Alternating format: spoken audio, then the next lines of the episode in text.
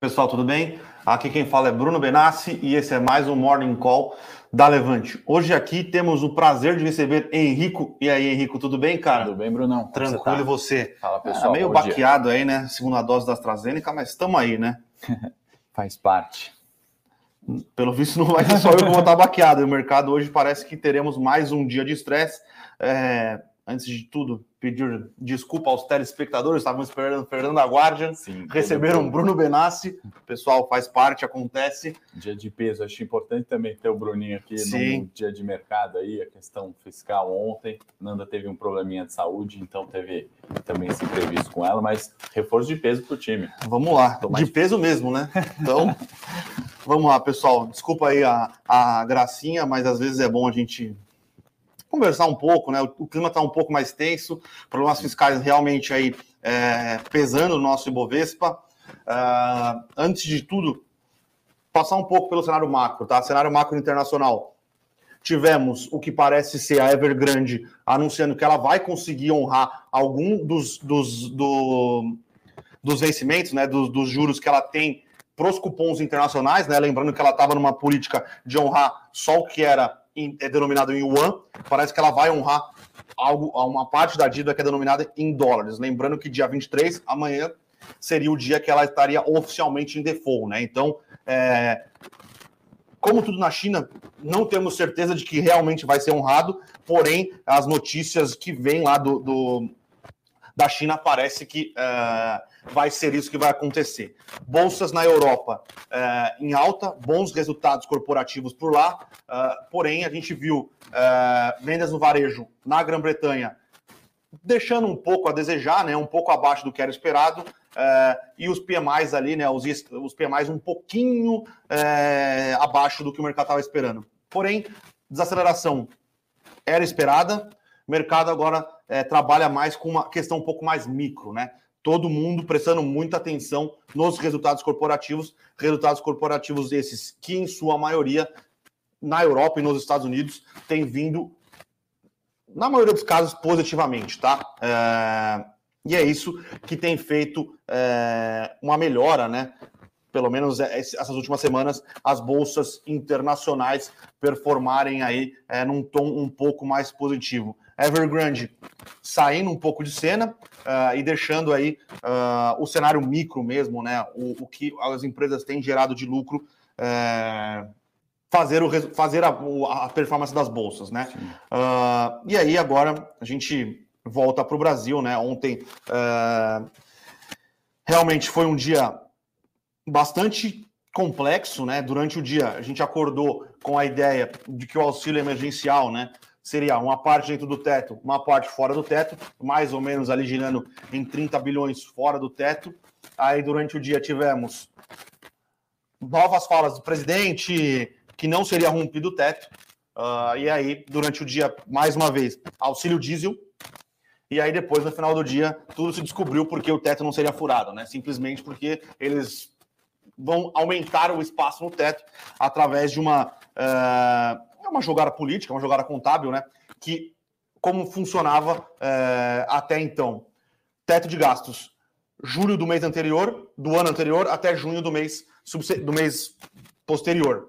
Agora, a, a, correção do teto será de janeiro a dezembro. Então, isso abriu um espaço no teto, é, um espaço de 40 bi, mais o, a PEC dos precatórios, a gente tem um espaço no teto aí de 90 bi de reais vai depender das contas, entre 80 e 90 bi de reais. Então, aí, obviamente, você não estoura o teto, né? Você foi jogar futebol num gol de salão, o campo era um campo de salão, e aí, de repente, virou um campo de futebol de campo. Então, aí você não estoura o teto, mas, né? Aumentou o gol porque os gastos eram corrigidos, né? As despesas do ano passado corrigidas inflação, como o Bruninho falou, você ganha mais seis meses aí de uma inflação que está subindo, né? Então, assim, foi a maneira que o governo encontrou, né, de remanejar o teto, e aí, em conjunto, né, Bruninho, ainda mandou a questão da extensão do auxílio emergencial, né? E aí junta nisso a questão de benefício ali, né, na classe dos caminhoneiros, no caso, acho que em torno de 40 bi. 4 bi. 4 bi. O caminhoneiro é 4 bi. 4 bi.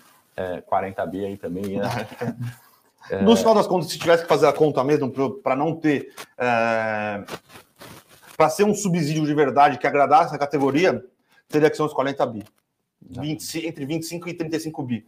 E aí a crítica do governo é justamente isso, né? Veio nesse sentido que lá na eleição, equipe econômica e tudo mais, ia fazer diferente, né? Não ia ter esse rompimento é, de teto, né? Seja legal, né? Porque é de uma forma legal, a gente tem que destacar isso aqui, mas é mal visto pelo mercado, né? Porque o teto foi estabelecido com uma política ali para é, o governo não ficar aumentando seus gastos, ter um controle da despesa pública, que foi uma forma ali né, de, de, de ter uma, uma, um certo controle. Né? Dado que isso é rompido, a, o pessoal mais técnico, mais sério ali, já teve mais uma debandada, né? então tivemos o dono da chave né, do cofre ali, o secretário do Tesouro, o braço direi direito do Guedes, né?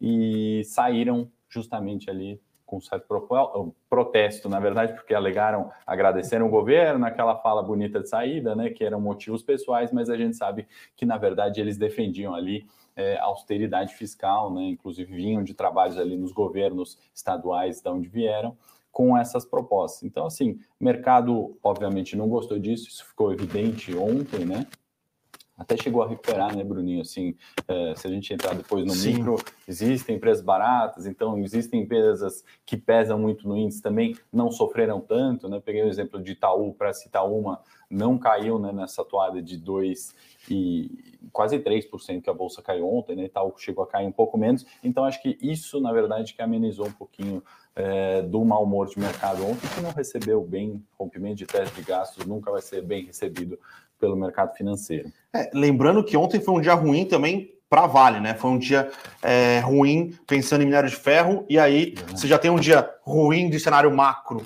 é, pensando em macro Brasil, a Vale sofreu ainda, e aí até contribui um pouco mais para o índice, por causa que o, o, minério de ferro caiu 5, 6% ontem. O minério de ferro volta hoje é, subir, é, mas ontem, além de tudo, a gente teve o cenário macro é, de commodities é, prejudicando ainda um pouco mais, né? O que já seria um dia ruim. Sim. Mas também lembrando que ontem, no, no auge do estresse ali, a bolsa chegou a cair mais de 4%, né?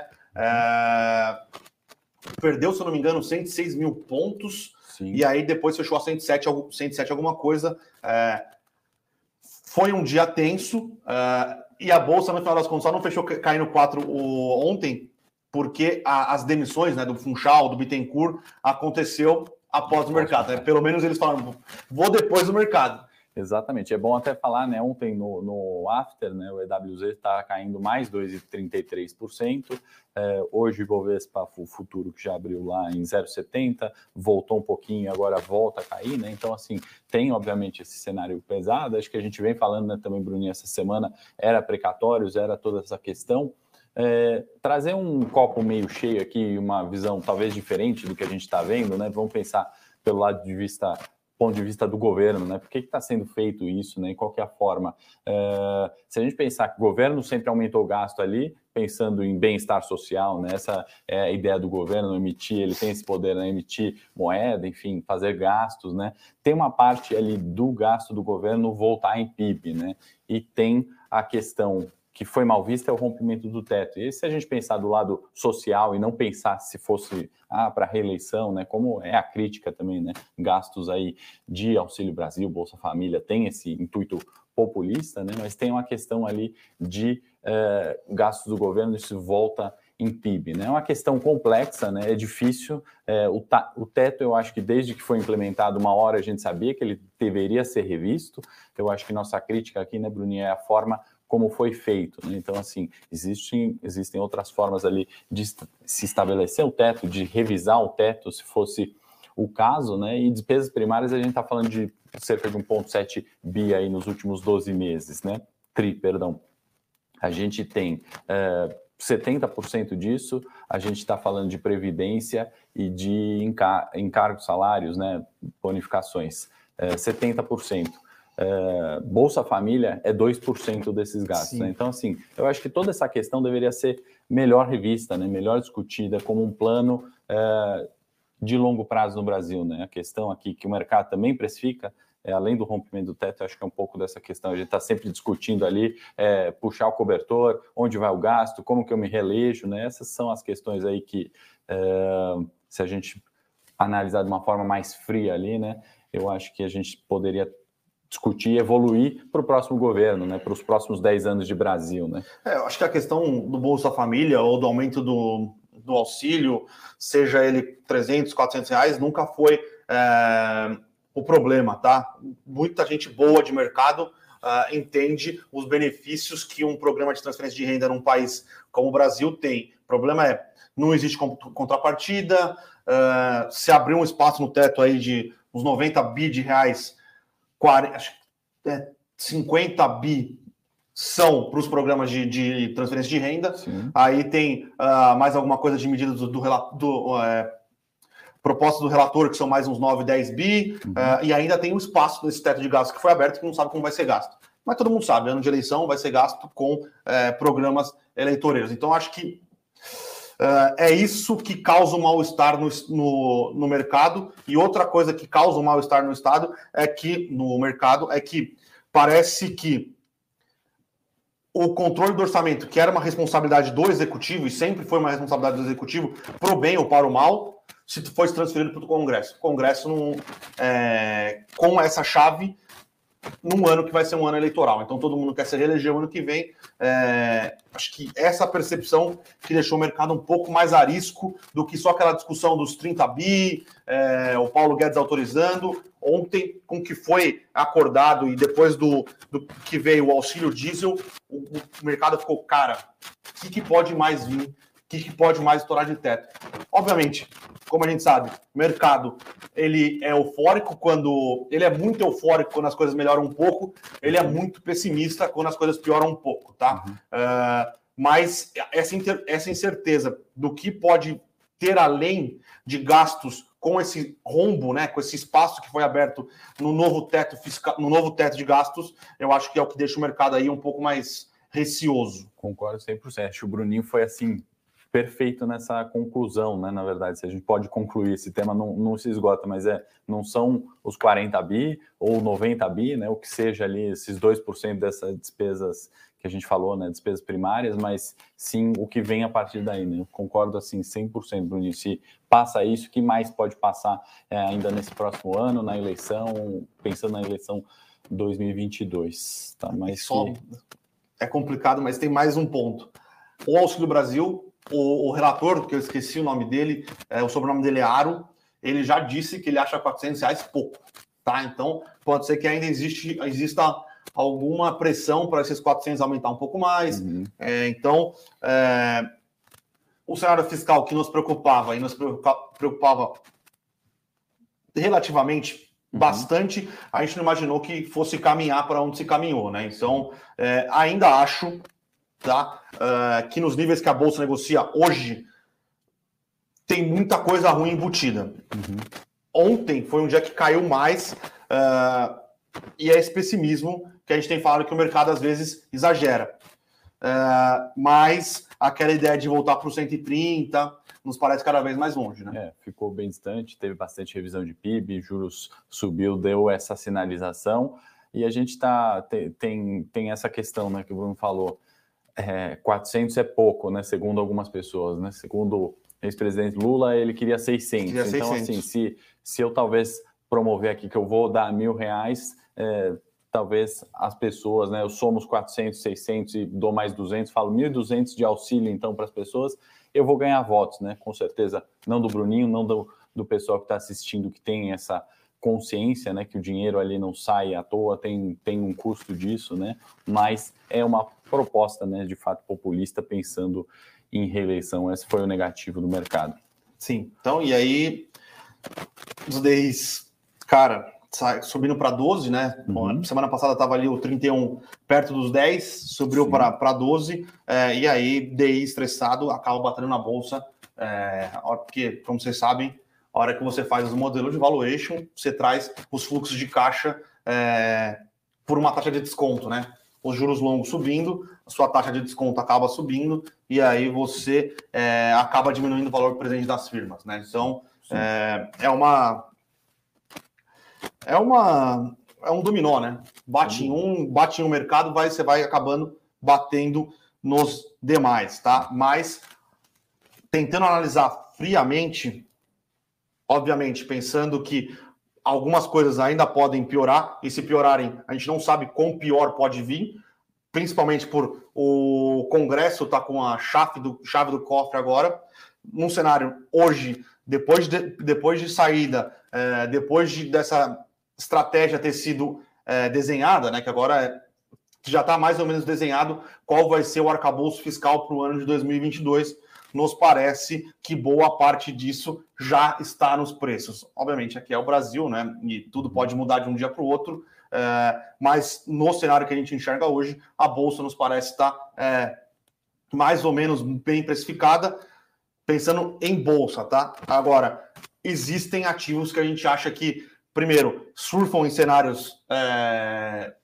de estresse, por exemplo. Então, empresa que depende de exportação, dólar está 5,70 tem muita empresa de exportação aqui que a gente vê é, descontada. Uhum. Algumas empresas, bancos, é, algumas empresas de valor, mercados. Então, ainda neste cenário de estresse existem oportunidades, né? Perfeito. É interessante isso que o Bruninho falou também, né? Na, na, estratégia de longo prazo dele lá do time, com certeza ele desconta e acaba embutindo esse risco político, acaba embutindo parte dessa subida dos juros, né? Janeiro 25 já está na casa dos 12,04, é, o negócio está de fato quente, né? Está aumentando o mercado falando do, da próxima reunião já, né? Do Copom já antevendo isso, né? O que a gente faz o tempo inteiro em estratégia aqui, é, Bruninho mais no longo prazo, eu mais no curto, a gente combinando algumas estratégias, justamente isso, né? O mercado precificando, se o janeiro 25, 12,04, aquela ata do Copom de 1% está dado já desde a última reunião, ou seja, a gente já sabe, né, que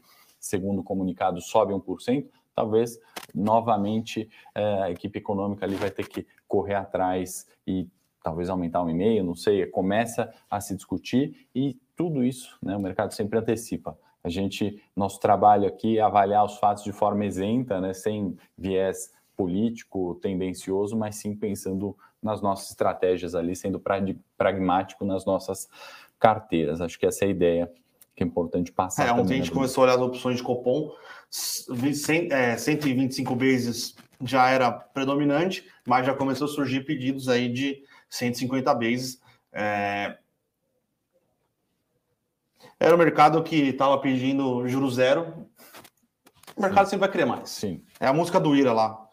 Eu, escutei isso no, no Twitter. Eu quero sempre mais. Quero o mercado tá com, quando o mercado estava dado em juros, ele queria juros a zero. O mercado está comprado em juros, ele quer o maior possível. O maior possível. É, ah.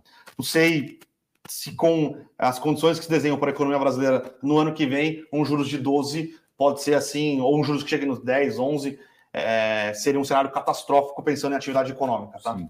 O mercado acaba sempre exagerando. Outro dia eu vi o Morning Call do Bruninho, ele falou, comentou exatamente isso sobre minério de ferro, né? Acho que não era 230 dólares, não foi isso que você falou, ou também não é 70 dólares ali a tonelada, caminho do meio.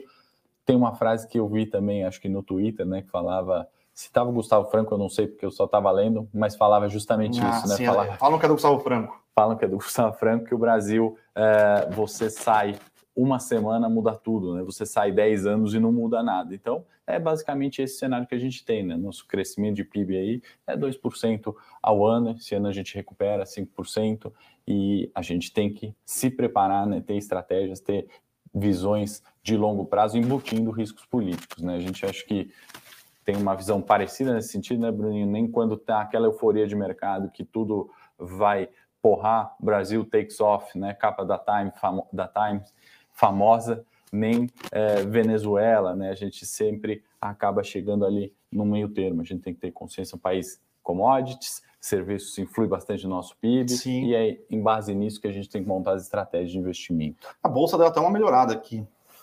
Abriu caindo bem mais pesado, agora está caindo aqui é, 0,7. Sim. Então, Sim.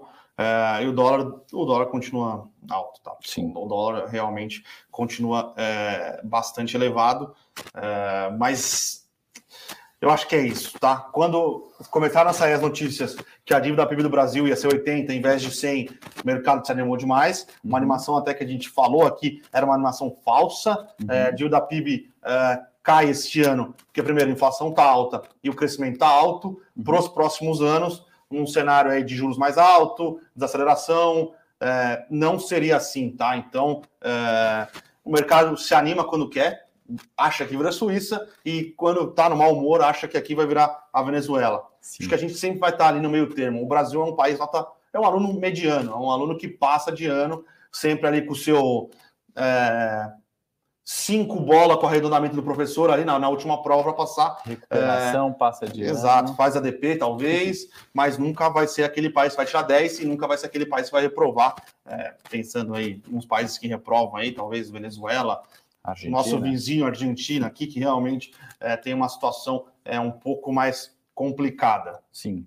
A Paloma perguntou, né? Falei, acho que de estratégia, ela perguntando qual que é a, uma estratégia para manter a carteira minimamente positiva. Vou falar mais para o final, acho que a gente fala um pouquinho mais de estratégia. A gente, inclusive, preparou uns vídeos aí gratuitos falando um pouquinho disso, né? O que é, até pouco tempo atrás as pessoas não conheciam renda variável. Acho que agora elas estão começando a entender que precisa ter estratégias, né? Então, assim, todo investidor comete alguns erros, seja no longo prazo, no curto.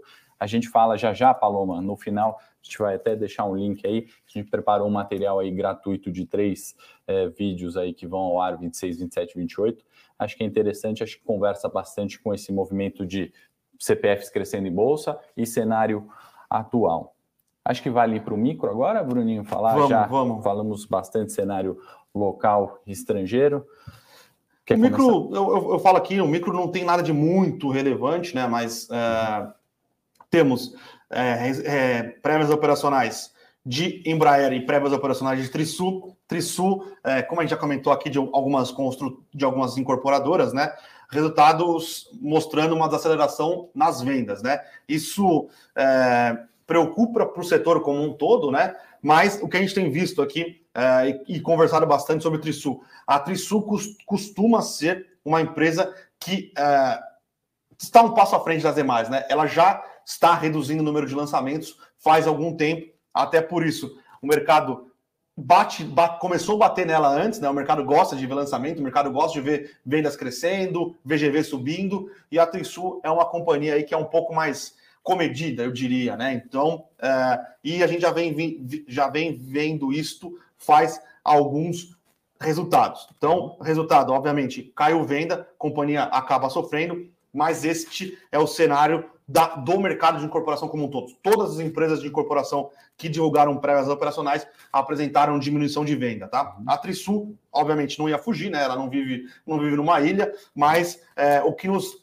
é, o que é importante notar em relação à Trisul é que ela já vem reduzindo lançamentos, né? Então, se a, se a, se a economia entrar realmente num, num, cenário um pouco mais negativo, ela não vai ficar, ela não vai precisar ficar carregando estoques, muitos estoques legado. É, lembrando que quando o, o, o, prédio está pronto, você tem que pagar IPTU, você tem que pagar condomínio, você tem que dar desconto para conseguir vender. Então, a estratégia da Trisul nos parece um pouco mais defensiva do que as demais, tá? Principalmente essa, essas mid small caps, né? Então, Exetec e Cirela têm tamanho, elas conseguem absorver melhor, conseguem dar desconto, elas geram caixa. É, agora, aos um pouco menor, melhor, menor, elas têm que ser muito mais assertivas nos lançamentos, senão acaba penalizando bastante o balanço. E aí não falta exemplos: Tecnisa, Elbor, é, PDG. Então, Inclusive, é... ontem o, o, presidente da Direcional é, reforça isso que você está falando, né, Bruninho? Ele, num evento, comentou, né? Agora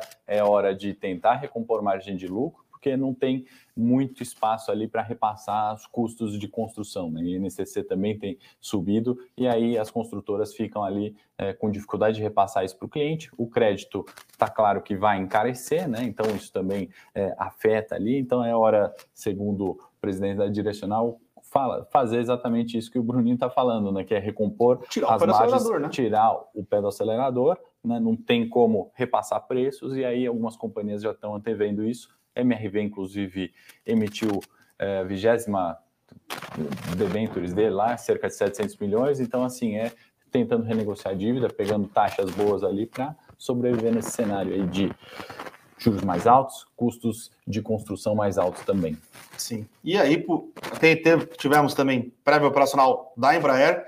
Uh, a Embraer, se eu não me engano, é a ação do Ibovespa que mais sobe no ano, né? É, sofreu muito ano passado. Quando começou a pandemia, é, a Boeing falou: pessoal, sinto muito, não vai dar para a gente fazer a nossa fusão aqui. Olhando em retrospectiva, parece que foi melhor para a Embraer, tá? É, e agora ela vem aí aumentando a venda de jatos executivos, aumentando a venda de jatos comerciais, uh, tem toda aquela que... reforçando contratos de manutenção, né? Porque lembrando, a Embraer hoje tem jatos executivos, né? Que é o jato é, dos milionários fazer suas, suas pequenas viagens, os comerciais, que são jatos menores do que os da Boeing e os da Boeing e da Airbus. Então, são jatos ali para entre 140, é, 200 assentos. É, tem a aviação militar, né, que é o KC-390, e tem uma parte, na verdade agora tem uma quinta, mas desculpa, e tem é, a parte de manutenção, né? Então, ela aumentou a venda de jatos executivos, tem vendido bem os jatos comerciais, o, tem, tá para entregar os jatos militares e tem reforçado aí as parcerias de manutenção é, para as empresas que compram a frota dela, né? E agora tem a quinta, né? Se desenvolveu bastante no último ano, que é a parte dos carros elétricos voadores, né? Que é os eVTOLs, que é a IVE, que é um, um braço da Embraer, que inclusive tá para ser feito uma joint venture com um SPAC, né? Que é aqueles é um negócio meio bizarro que acontece nos Estados Unidos, que o pessoal que tem nome de mercado capta dinheiro. Então eu quero, eu tenho uma SPAC aqui, eu quero 2 bi, de dólares. Você dá dinheiro para ele e aí ele vai atrás de comprar alguma coisa ou fazer uma fusão com alguém. É, então já se negocia é, uma fusão da IVE com uma SPAC lá nos Estados Unidos. Muito provavelmente o que estava sendo negociado era avaliar a IVE em 2 bi de dólar. Acho que esse número vai ser maior, porque ela continua afirmando muitos e muitos é, entregas futuras, né? Lembrando que a IVE tem a tecnologia, porém ela nunca entregou um carro voador, até porque se entregar um carro voador hoje, isso é um caos, né? Imagina um carro voador sem, sem infraestrutura para funcionar. Então, as entregas estão programadas para 2026. Então, a, a Embraer é, se recuperou, os lançamentos, as entregas e o backlog, né? Backlog são os pedidos firmes, voltaram ali aos 16 bi de dólar, mais ou menos, de entregas firmes, é, 17 bi de dólar de entrega firme, operando na, nos níveis pré-pandemia, só que hoje é uma empresa que fez, fez o dever de casa, reduziu né, é, parte de time, parte da empresa, é uma empresa, operacionalmente falando, melhor do que era no pré-pandemia, tá? E, inclusive, tem um, um, dado importante que pouca gente é, leva em consideração. Boa parte do, do gasto de desenvolvimento em aeronaves, em testagem, em homologação da Embraer morreu, né? Então, o E2, né, que é o, os novos jatos comerciais, já estão operacionais e, e, a parte de investimento em tecnologia morreu. Então, agora é colher os louros é, de, um, de um dos melhores jatos aí é, de, curta, de, de viagem de curta duração do mercado, tá? Então, é por isso que a Embraer talvez seja um, o melhor case, 170% né? do ano, de fato, é a maior alta do Ibovespa. Eu lembro que no dia que anunciou via fato relevante isso, né, Bruninho, da IVE, o papel subiu 12% pela análise técnica e pela aula do Bruninho aí de Embraer, papel em tendência de alta clara ali, bastante positiva performance. Que mais, Acho Bruninho? Que, Temos mais alguma? Sendo bem sincero, talvez é. a Embraer de tecnologia, pensando não em empresas que usam tecnologia para é, agregar para agilizar e tornar o, o, trabalho mais eficiente. Que aí é a Magazine Luiza, Via Varejo, os bancos digitais, eles usam tecnologia para tornar o seu, o, seu, o seu business mais eficiente. A Embraer é uma empresa que desenvolve tecnologia mesmo. Ela desenvolve avião, desenvolve carro voador, pensa nisso. É, acho que é uma das, uma das referências, não só do Brasil, mas mundo. De tech mesmo, né? De desenvolvimento.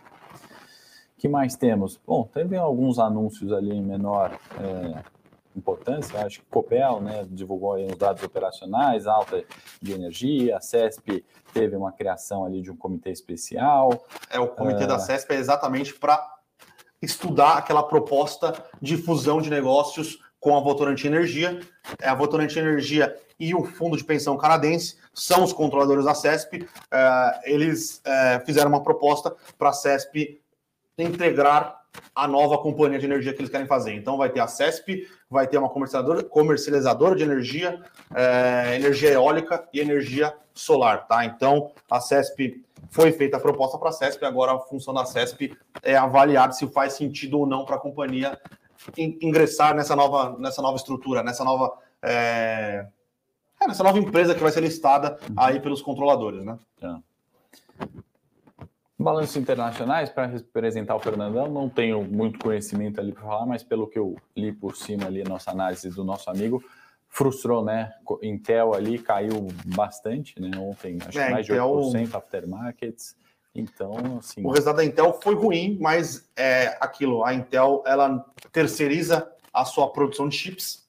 Não tem chip no mundo. Exatamente. O resultado foi, foi, foi impactado por isso. Até por isso, a Intel está desenvolvendo uma fábrica no Texas para aumentar a produção própria de chips. Né? O que a Intel fazia? Ela desenvolvia é, a tecnologia do chip e terceirizava é, para Taiwan Semiconductor Manufacturing, que é a empresa que acho que ela tem 50% ou 40% do mercado de produção de uhum. chips. Uhum. Agora a Intel viu que faz mais sentido, talvez, ela deixar a produção de chip um pouco mais.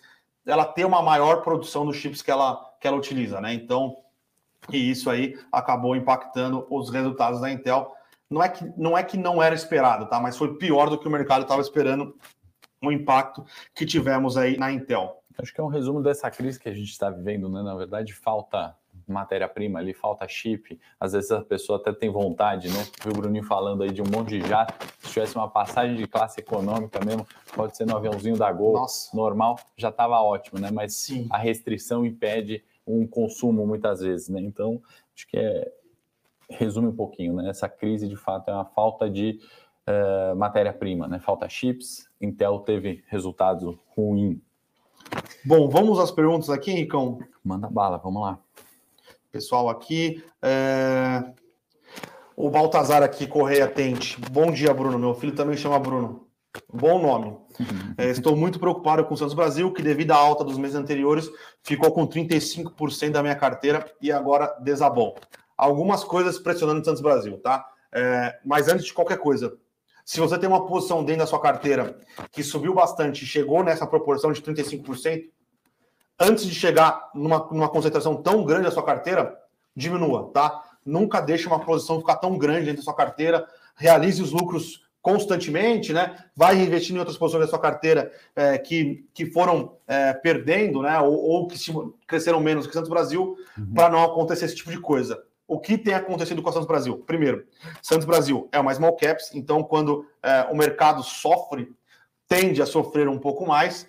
E o que aconteceu foi que se, está se discutindo é, a privatização de mais um terminal grande de containers em Santos, né? Então, uh, hoje tem a Santos Brasil, a BTP como grandes players e vai ter mais um, uh, mais um terminal grande de containers. E aí a questão é, o mercado ficou pensando como vai ser essa competição, porque vai ser um terminal grande de containers uh, e, e acirrar o, a, a precificação, né? A quantificação de preços. Porém, esse terminal, se for listado ano que vem, ele só vai ser operacional a partir de 2026, sendo que a Santos Brasil ela pode entrar, ela, ela pode, ela tem recurso em caixa, ela poderia até ser uma das, das ganhadoras, né? E ela dominaria basicamente o Porto de Santos. Mas é isso, small caps, um cenário é, de aumento de concorrência no Porto de Santos, é, mas não é nada que preocupe no curto prazo, tá? É, e vamos ver se o leilão realmente vai acontecer no ano de 2022. Perfeito. Tem nada para acrescentar. O Bruno E. Carvalho pergunta: Bruno e Henrico, como alocar os investimentos em renda variável agora para tentar não sofrer muito com a política interna em 2022? Bruno, vou pedir para segurar um pouquinho sua pergunta. No final, a gente vai disponibilizar um link, a gente fala um pouquinho disso, né, Bruninho? As estratégias ali que a gente pode, enfim, utilizar para ou poupar uma perda no investidor de longo prazo, ou readequar a estratégia no curto prazo, é um pouco mais longo. A gente preparou um material disso, Bruno. É, então, são três vídeos aí gratuitos que a gente vai pedir para que você veja e aí sim a gente conversa um pouquinho ali de estratégias, né? De novo, a gente não conhecia a renda variável, né? CPFs novos na bolsa, é, 500 mil ali, acho que em 2016, hoje a gente está em 4 milhões e agora acho que a gente começa a conhecer estratégias e a gente pode ajudar bastante aqui na Levante com isso. Boa. O Matheus aqui sempre está presente com a gente perguntando de BTG. Matheus, eu concordo com você, tá? O BTG é um banco que tem é, um crescimento é, acelerado, né? Ele vem crescendo muito nos últimos resultados. Fez uma implementação boa do banco de varejo, né? Que é o BTG é, mais tem feito um, uma tá numa briga de foice, né? Com a XP na questão de investimentos ali que é o BTG digital é, e tem uma parte de mercado de capitais muito positiva, tá? O que acontece com o BTG é que é aquilo, é um banco é, que comparado aos outros bancos ele negocia múltiplos mais elevados, até porque ele tem um crescimento maior, Porém, num cenário de alta de juros, normalmente essas empresas de growth que têm um crescimento maior, que negociam a múltiplos maiores, eles sofrem mais, tá? Porém, a gente ainda continua bem construtivo com o case de BTG, tá? A gente acha que uh, ele e XP são os grandes ganhadores dessa, desse adensamento financeiro aqui, com mais gente entrando na bolsa, que seja entrando em, em oferta de debênture, em oferta de fundos é, imobiliários, em oferta de fundos de crédito, é, BTG e XP a gente acha que são os grandes ganhadores, tá? Não que os outros, que os bancões grandes vão é, deixar de existir, mas quem vai abocanhar a maior parte dessa, é, desse boom de investimentos, a gente acredita que é XP e BTG, tá? Perfeito. Até para fazer um gancho ali, confundir a produção, tem. André comentou lá é, um pouquinho antes, né? Mas é, porque os bancos sofreram tanto, ontem, eu acho que até sofreram menos, né, no caso de, de, de grandes bancos, aí nisso que o Bruninho estava falando, né, é, múltiplos mais caros nesse cenário desafiador corrigem mais, né, quando historicamente múltiplos mais baratos, é o caso do Itaú, Bradesco, Banco do Brasil, é, enfim, Santander, acho que acabaram sofrendo até menos, mas foi cenário, André, no, no, no geral foi é, bate em renda variável, foge para a segurança, foi por Sim. isso. Pessoal aqui falando de, de cripto, realmente, cripto caiu um pouco ontem, mas ela vinha ali de um, numa subida exponencial, né, pessoal? Sim. Às vezes tem, tem que dar uma respirada, né? Não é só para cima, é, é, normal, tá, pessoal? É. Cripto aí saiu dos 40 mil, chegou a 65 mil pontos em questão de acho que dois meses, um mês e meio. Acho que até é. é então, menos, assim. uma hora ali o pessoal é. dá uma respirada. Sim. Então, eu acho que não. Com certeza a Nanda não ficou doente é, por causa dessa exatamente. queda de cripto, uma vez que né, subiu, como o Bruno falou, de 40 a 60 em pouco tempo. Vale respirar todo ativo, né? O Jamil aqui perguntando se a taxa de juros ainda está numa ascendência, porque tem muita gente indo para renda fixa, já que ela não chegou ao topo. Jamil, uh, existem alguns tipos de ativo em renda, em renda fixa, tá? Então, por exemplo, se você está numa pós-fixada, você está tranquilo. Você não vai ter marcação ao mercado. É... Você pode aumentar seus, seus investimentos em renda fixa, porque conforme a Selic for aumentando, os seus rendimentos mensais vão aumentando aí, é, porque ele é atrelado à variação do DI, o DI é um pouquinho abaixo da Selic, tá? Agora, por exemplo, algo que a gente falou aqui, que a gente não vê fazendo sentido se expor agora, são os pré-fixados, que aí uhum. sim é uma taxa fixa, conforme a, a Selic for aumentando, por exemplo, você tomou um título pré-fixado que vence em cinco anos, quando a taxa quando os 10 estavam a 10. Uhum. Provavelmente, se você, quiser, se você quiser sair desse título agora, você vai tomar uma marcação ao mercado, e aí você uhum. deixa dinheiro na mesa, tá? Uh, então, existem estratégias para você é, estar alocado em renda fixa e ganhar com a subida de juros, tá? Obviamente, se você tomou um pré-fixado a 15 e a taxa de juros começar a cair, né, a Selic projetada começar a cair, você vai ganhar dinheiro na marcação ao mercado. Mas são, mercado, são títulos de renda fixa com perfis diferentes, tá? E aí, obviamente, tem a questão de, das NTNBs também, que pagam um juro real, independente se está 4,30 ou 5,2, como chegou no dia de ontem, eu acho que faz uhum. bastante sentido você estar tá nessa, nessa trava de ganho de juros real aqui, tá? Acho que são níveis muito interessantes. Sem dúvida. O canal Saúde já está falando, né? Comprar put de Bova 11, aí minha opinião, né, canal saúde, por exemplo, uma put, até para colocar uma opção de venda, né, para se proteger de uma eventual queda. Na minha opinião, canal saúde, isso a gente poderia ter feito antes, inclusive, né? Existem é, diversos fundos que fazem compras recorrentes de put, né? E são estratégias eventualmente perdedoras no longo prazo, mas nesses cenários de grande queda é, surfam bem, né? O coronavírus teve aí e teve uma série de gestores, né, que tinham essa estratégia que eu acho que é super válida. A questão é reprecificar toda hora, se agora não está ficando caro, né? A gente falou bastante de algumas coisas ali, o cenário fiscal, o Brasil descolando ali das outras bolsas.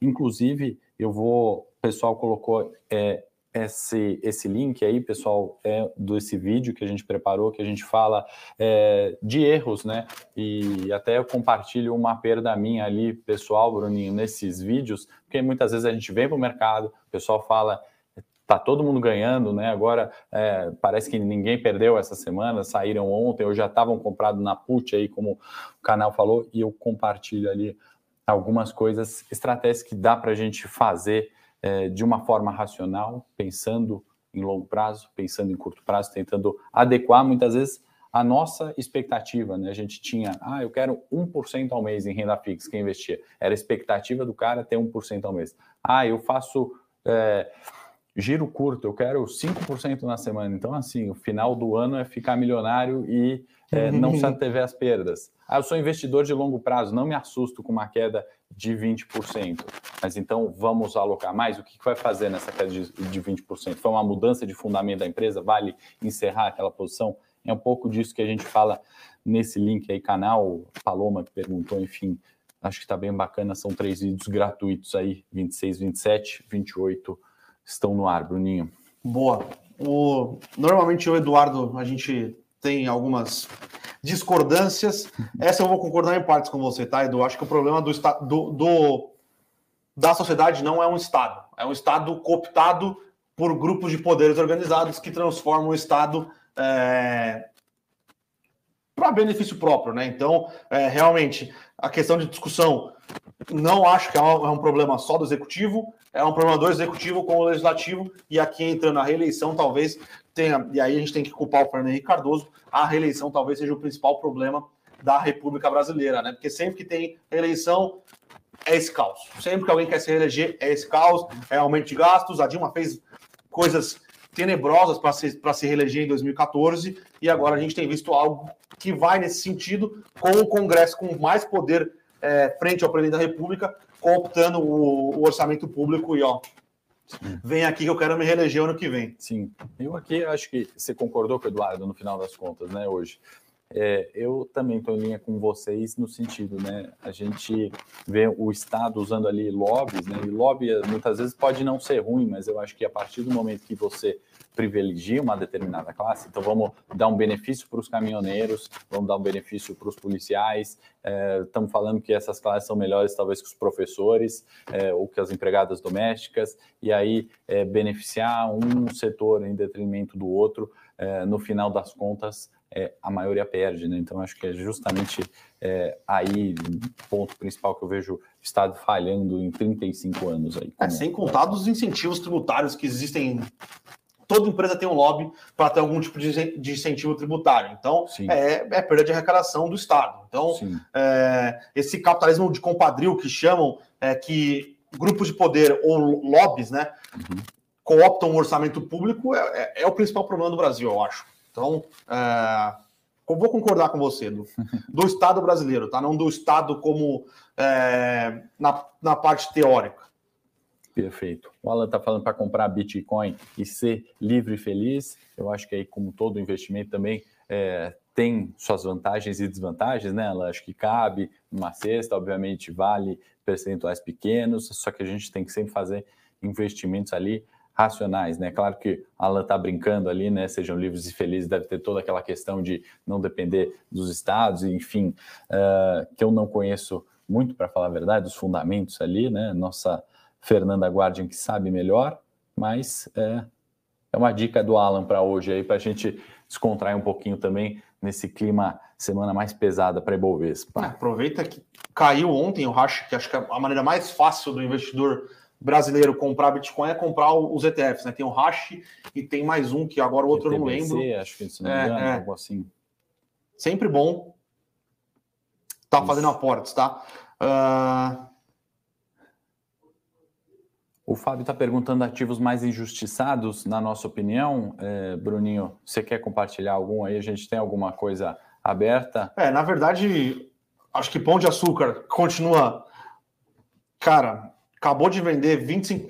Ele vendeu o extra, tá? Ele vendeu a operação do hipermercado dele, que era uma operação horrorosa dentro. É horrorosa, era detetora de margem, não sabia acertar mix, era muito ruim dentro da operação dele, tá? E aí ele vendeu é 25% da receita, ele vendeu mais ou menos ali por. Aqui agora continua caindo. Ele vendeu ali por 50%, 60% do market cap. Então, 20% uhum. da, 25% da, da receita do pão de açúcar, ele vendeu por 50% do market cap, numa operação que era ruim para ele. E continua apanhando aqui. Teve no dia, obviamente, pão de açúcar subiu bastante, subiu acho que 12%, mas já entregou tudo. Eu acho que pão de açúcar é resiliente, porque ele é um, ele é um varejo alimentar ele, ele realmente se livrou de um problema que ele não sabia o que fazer com é, o extra no, nas, outras, nas outras ramificações, que é o pão de açúcar e é o êxito, e agora o e-commerce, ele tem melhorado, inclusive o êxito é, é a melhor operação do, do, do, do, do pão de açúcar. E ainda tem algumas opcionalidades, que é a venda da Cenova, tá? Eu acho que pão de açúcar é um dos ativos aí é, que não deveria estar sofrendo como está, tá? E aí, uhum. obviamente, uhum. algumas empresas aqui que a gente fala diversas vezes é, que o pessoal já sabe. Tá bom. O pessoal já sabe, o pessoal já sabe. eu, eu concordo. Que, inclusive, com... hoje tá, tá um foguete. Então, vou dar, vou dar uma, uma dica, uma tá dica, bom. só spoiler. Tá. O, o complemento, eu acho, né, varejo ali, é, talvez nesse sentido, não sei se o Bruninho vai concordar comigo, mas é, eu tenho olhado com atenção para varejo ali local, né? Eu sei que o Bruninho precifica bastante esses riscos, mas os e-commerces. É, Realmente, loja, agora estou olhando varejo aqui.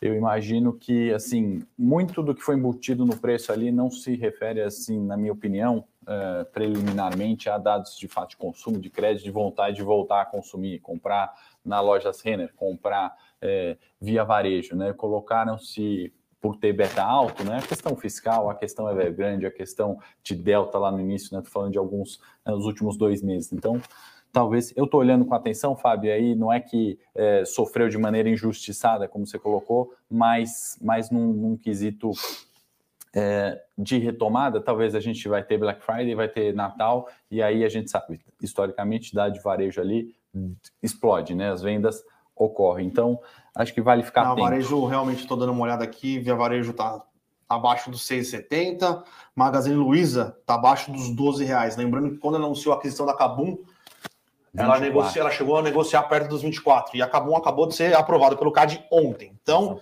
é, lojas Renner aqui também apanhando bastante, abaixo dos 31 reais. Multiplug, é de shoppings, abaixo dos 17, tá, 17,30.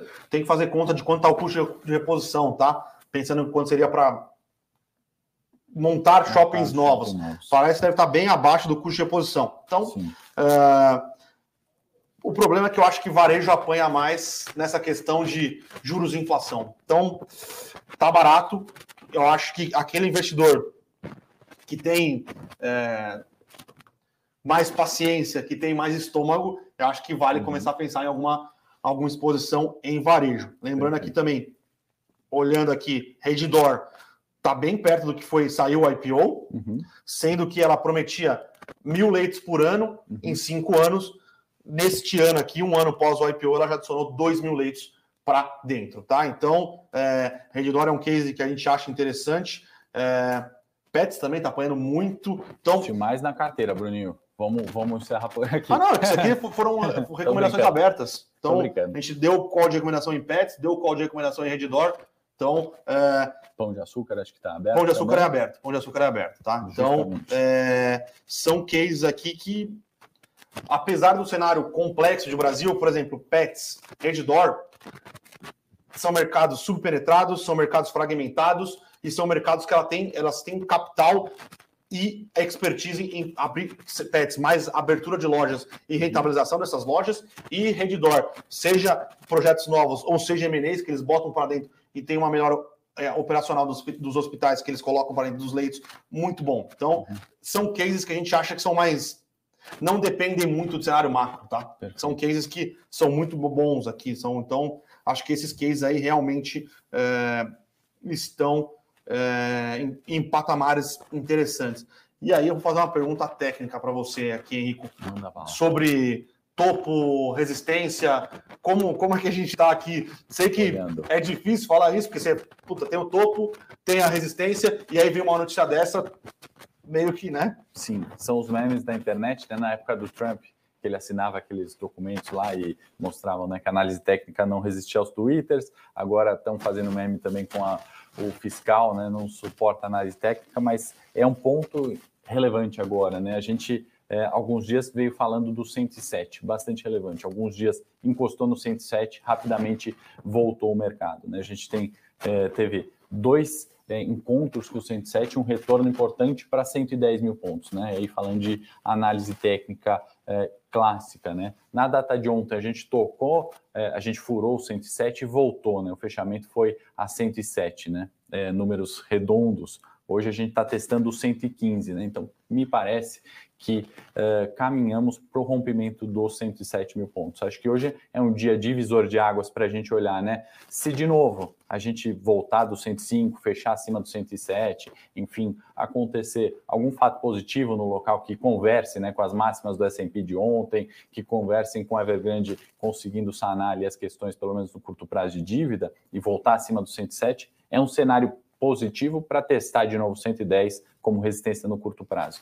Perdemos ali, se perdermos, né, se confirmar esse rompimento 107, aí é 100 mil pontos é, a próxima, o próximo suporte do Ibovespa.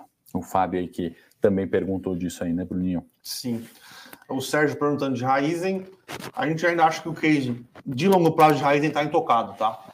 Então, é, foi também uma recomendação aberta para entrada no IPO da Levante no relatório aponta os pontos que a gente acha, ou porque a gente acha que a Raizen é um call é, de longo prazo que tem tudo para ser uma das vencedoras aí, inclusive de SG, de pegada de carbono. Então a gente acha que pensando no longo prazo faz sentido manter a posição em Raizen, tá? Longo prazo, curto prazo vai sofrer porque acabou de entrar no mercado, é, o mercado de distribuição, que é uma parte, só uma parte do resultado da Raizen, está mais complexo, né? Então ela vai sofrer um pouco no curto prazo, sim.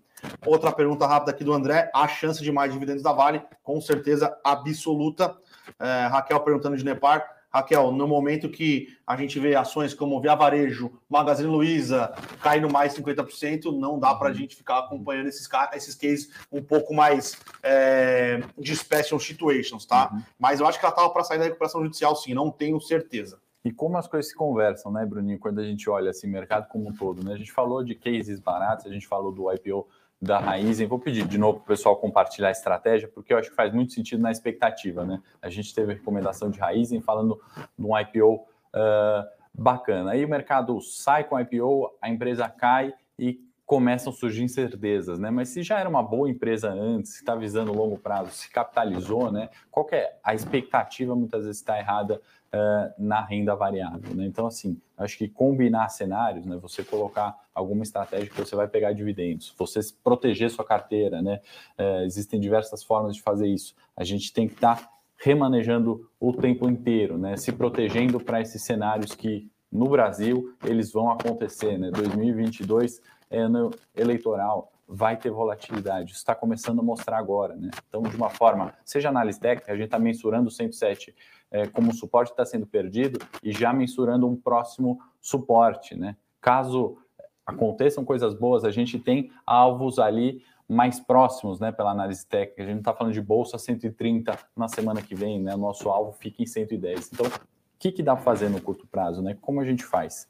Aí eu vou pedir quem quer ver algumas coisas, algumas estratégias, é, erros que eu já cometi em renda variável, o que, que eu aprendi aqui no mercado de renda variável é o que você faz com a situação, né? O que, que a gente faz com, com o auxílio fiscal sendo rompido, né? Como a gente cuida do nosso patrimônio no final das contas. Eu acho que esse vídeo aí gratuito que a gente preparou tá bem bacana e eu acho que ajuda a, a conversar essas excelentes perguntas que a gente tem recebido aqui hoje. Boa. Só o investidor Osório aqui perguntando se eu gosto de ETFs. Gosto. No Brasil tem poucos, tá?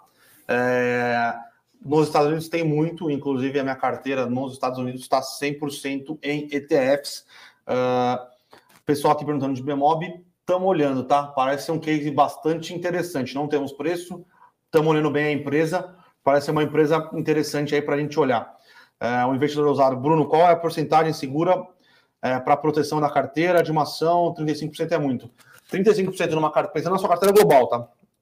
Você tem, sei lá, ações, ETFs, é, FIIs, renda fixa, você ter 35% numa ação só é muito, é muito, é muito, é muito. Uhum. É, eu, particularmente, na carteira de ações, a gente não tem nada maior do que 15%, tá? Nada maior do que 15%. A gente acha que é, posições que você tem extrema é, confiança, né? Você pode ter até 15%, posições menores, 5, 2, 3, mais ter 35%. Mesmo uma posição que você acha que está de graça, a gente acha, eu particularmente acho, na sua carteira, só pensando na sua carteira de ações, é muito. Então, se for algo que você acha que é tá de graça, você fez conta, 15%, ó, no máximo 20, no máximo, no máximo estourando. Exatamente, concordo 100% com o Bruninho nessa. Estamos alinhados. que mais? Vale já falou, né, Bruninho? Já, vale já falei. Uh, Nepar também. Uh... O Nilson está perguntando, caros amigos, uma pergunta: quais foram os maiores erros que cometeram como investidores e o que aprenderam? Abraço. Eu falo desses do, do meu ali nesses vídeos, é, Nilson, inclusive abri ali umas questões bem pessoais mesmo, 26, 27, 28. Eu comento o meu lá. Vou pedir para que você assista para a gente não tomar muito tempo aqui. Nilson, o meu foi não ter começado a investir antes, tá? Então, é isso. Quanto mais cedo você começa a poupar, seja qualquer quantia que for, os juros compostos fazem um, um trabalho maravilhoso para você. Então, acho que é isso. É... E sempre poupar, tá? Não é só começar cedo, mas sempre conseguir estar é, tá poupando alguma coisa ali. Eu acho que se eu tivesse começado a poupar um pouco mais cedo, hoje estaria é, um pouco melhor. O pessoal falando que Ciro Gomes tinha razão, eu não vou entrar em discussões aqui, mas eu não acho o Ciro Gomes não gosto do Ciro Gomes. Agora, o Gabriel Abate aqui fez até uma sacaneada. Novo apelido do Paulo Guedes é Ciro Gomes. Não vou confirmar e nem desconfirmar. É... Lojas Renner caindo, foi o que a gente falou, André. Juros, inflação, é, empresas de varejo costumam apanhar mais, tá? Então, porque eles são muito dependentes de crédito para aumentar suas vendas e, é, como a inflação está alta, o poder de compra é, da população diminui. Então, ainda mais num cenário que é comida tá caro, energia tá caro, é... gasolina, gasolina tá caro. Então, são coisas que a cesta básica né, de consumo das famílias está prejudicada por causa da inflação alta. Então, sobra menos dinheiro para o pessoal consumir coisas bens, né? Então, roupa, uhum. esse tipo de coisa. Então, por isso que o setor de varejo tem sofrido um pouco mais, tá? Mas para quem tem estômago, é. acho que vale a pena começar a aumentar essas posições, tá? Bem lembrado, esse é o ponto assim central do, do, único fato dessa queda de varejo que de fato é varejo, né, que impacta ali ao meu ver, porque é corromper o poder de compra. A inflação corrompe, a gente está com acho que um salário mínimo talvez deve comprar uma cesta básica e meia, isso já chegou a ser duas e meia. Né? Agora, talvez não sei nem se é uma e meia mais que compra, e isso, gasolina, combustível, energia pesando bastante, vem auxílio aí para tentar conter, né? Parte disso. É, o Adilson perguntando de Sinqia, concordo. Sinqia também é uma recomendação aberta da Levante. A gente continua achando um case muito bom. Uh, o churn dela, né, que é a, uh, a perda de, de, clientes, é muito baixo. Então, 95% dos clientes, entre 92% e 95% dos clientes renovam as assinaturas que tem com a Sinqia, o serviço que tem com a Sinqia, e é atrelado à inflação os contratos. Então, ela consegue repassar preço, tá? O custo de transação para um cara que é cliente da Sinqia sair da Sinqia é muito alto. Então, é um case que a gente gosta. E uh, vamos para as duas últimas aqui? Vamos, senão a gente se alonga muito aqui, passamos em muito a uma hora. Vamos aqui, a Lúcia a Lucidal falando, estou comprado em PDGA 4 direcional a 12,40. Uhum. Qual a sua sugestão? Eu não, infelizmente, Lucy, por favor, PDG não é uma ação para se ter na carteira, tá? Acabou de sair de recuperação judicial, é... não tem novos projetos lançados, tem obras ainda paradas em canteiro de obra que ela precisa entregar, prejuízo acumulado gigantesco, tá? Não acho que é, PDG seja uma ação para você manter na sua carteira. Direcional já é um outro caso, tá? Direcional é uma empresa bem tocada, trabalha basicamente baixa renda, Casa Verde Amarela. Uhum. É, acho que é uma ação que, pensando num, num, prazo maior, é uma ação que talvez faça sentido você continuar, tá? Mas PDG, por favor, não faça isso. Às vezes o investidor faz isso, né, Bruninho, também, a Lucy, não sei se é o caso, mas assim, quer comprar uma açãozinha barata porque vai recuperar, né? Se subir para 8, o PDG é 100% bem, já, né? ali, né? É, uma coisa que é, eu não gosto particularmente, Lucy, e quem faz, e tem outras formas de fazer isso mais barato. Né? Às vezes vale se expor a um risco, tentar alguma coisa ali para ganhar, mas acho que às vezes existem outras formas. A gente não precisa ficar comprado em uma ação, como o Bruninho falou, né? que a gente não gosta, por exemplo, dos fundamentos. Existem formas mais baratas de, de tomar mais risco, né? Exatamente. E aí, a última do Flávio aqui, bom dia. Suzano subindo muito, alguma novidade? Novidades nenhuma, tá, Flávia? Só que com o dólar a 5,70 aqui, 5,75, a Suzano gera um caminhão de caixa. Um uhum. caminhão de caixa é um player considerado um pouco mais defensivo pelo mercado, por 90% da receita da Suzano é, vem do mercado externo, né? Então ela não sofre tanto com as idiosincrasias do mercado brasileiro é, e ela só exporta.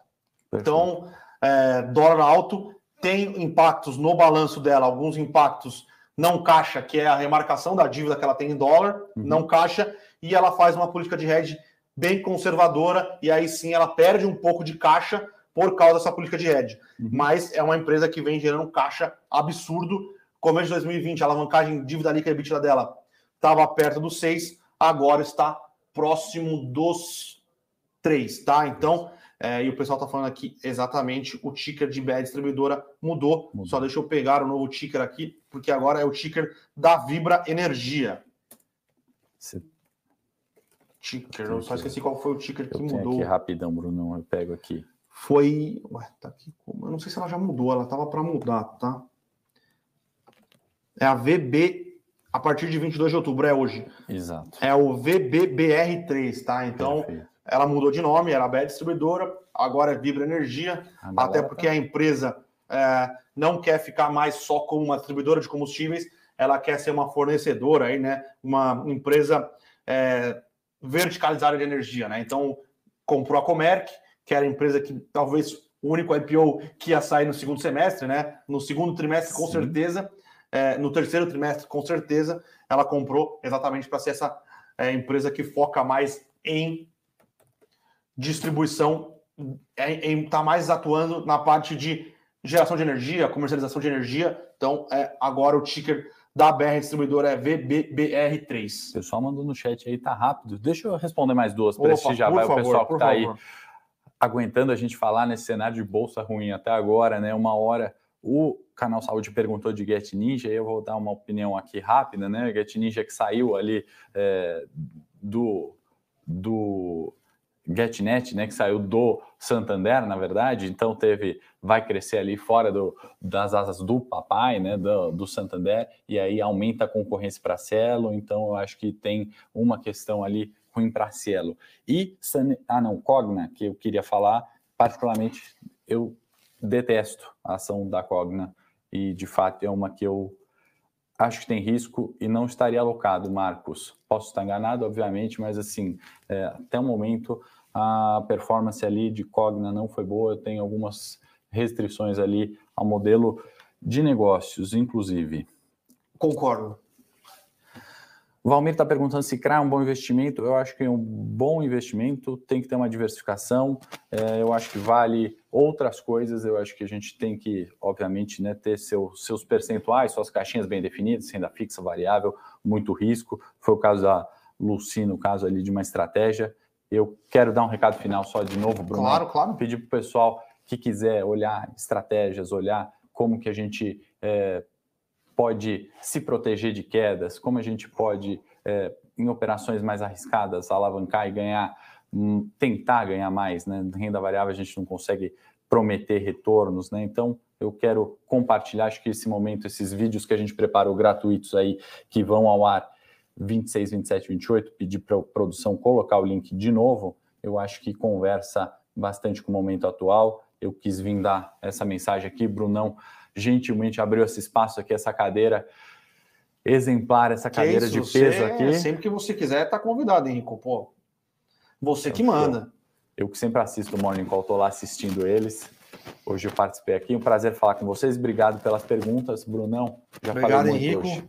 Falamos demais hoje. Hoje até passamos um pouquinho do tempo regulamentar, mas devido ao cenário acho que de um pouco mais de estresse, é importante, é importante passar para o investidor nossa visão. Importante passar para o investidor que a gente acha não que uh, nem tudo está perdido, porém o momento é um momento de um pouco mais de cautela, né? Então Existem boas op opções na bolsa, existem. Uh, existem empresas que estão baratas, existem, mas o cenário é um pouco mais desafiador pensando aí nos próximos meses, por mais que a questão fiscal parece ter sido arrumada, é, arrumada, não vou Ajeitada. falar arrumada, tenha sido definida. Definida. Porque arrumada não foi, né? Então não foi. Perfeito, beleza, então. Como sempre, Brunão, concordo aí 100%. Boa colocação para a gente concluir.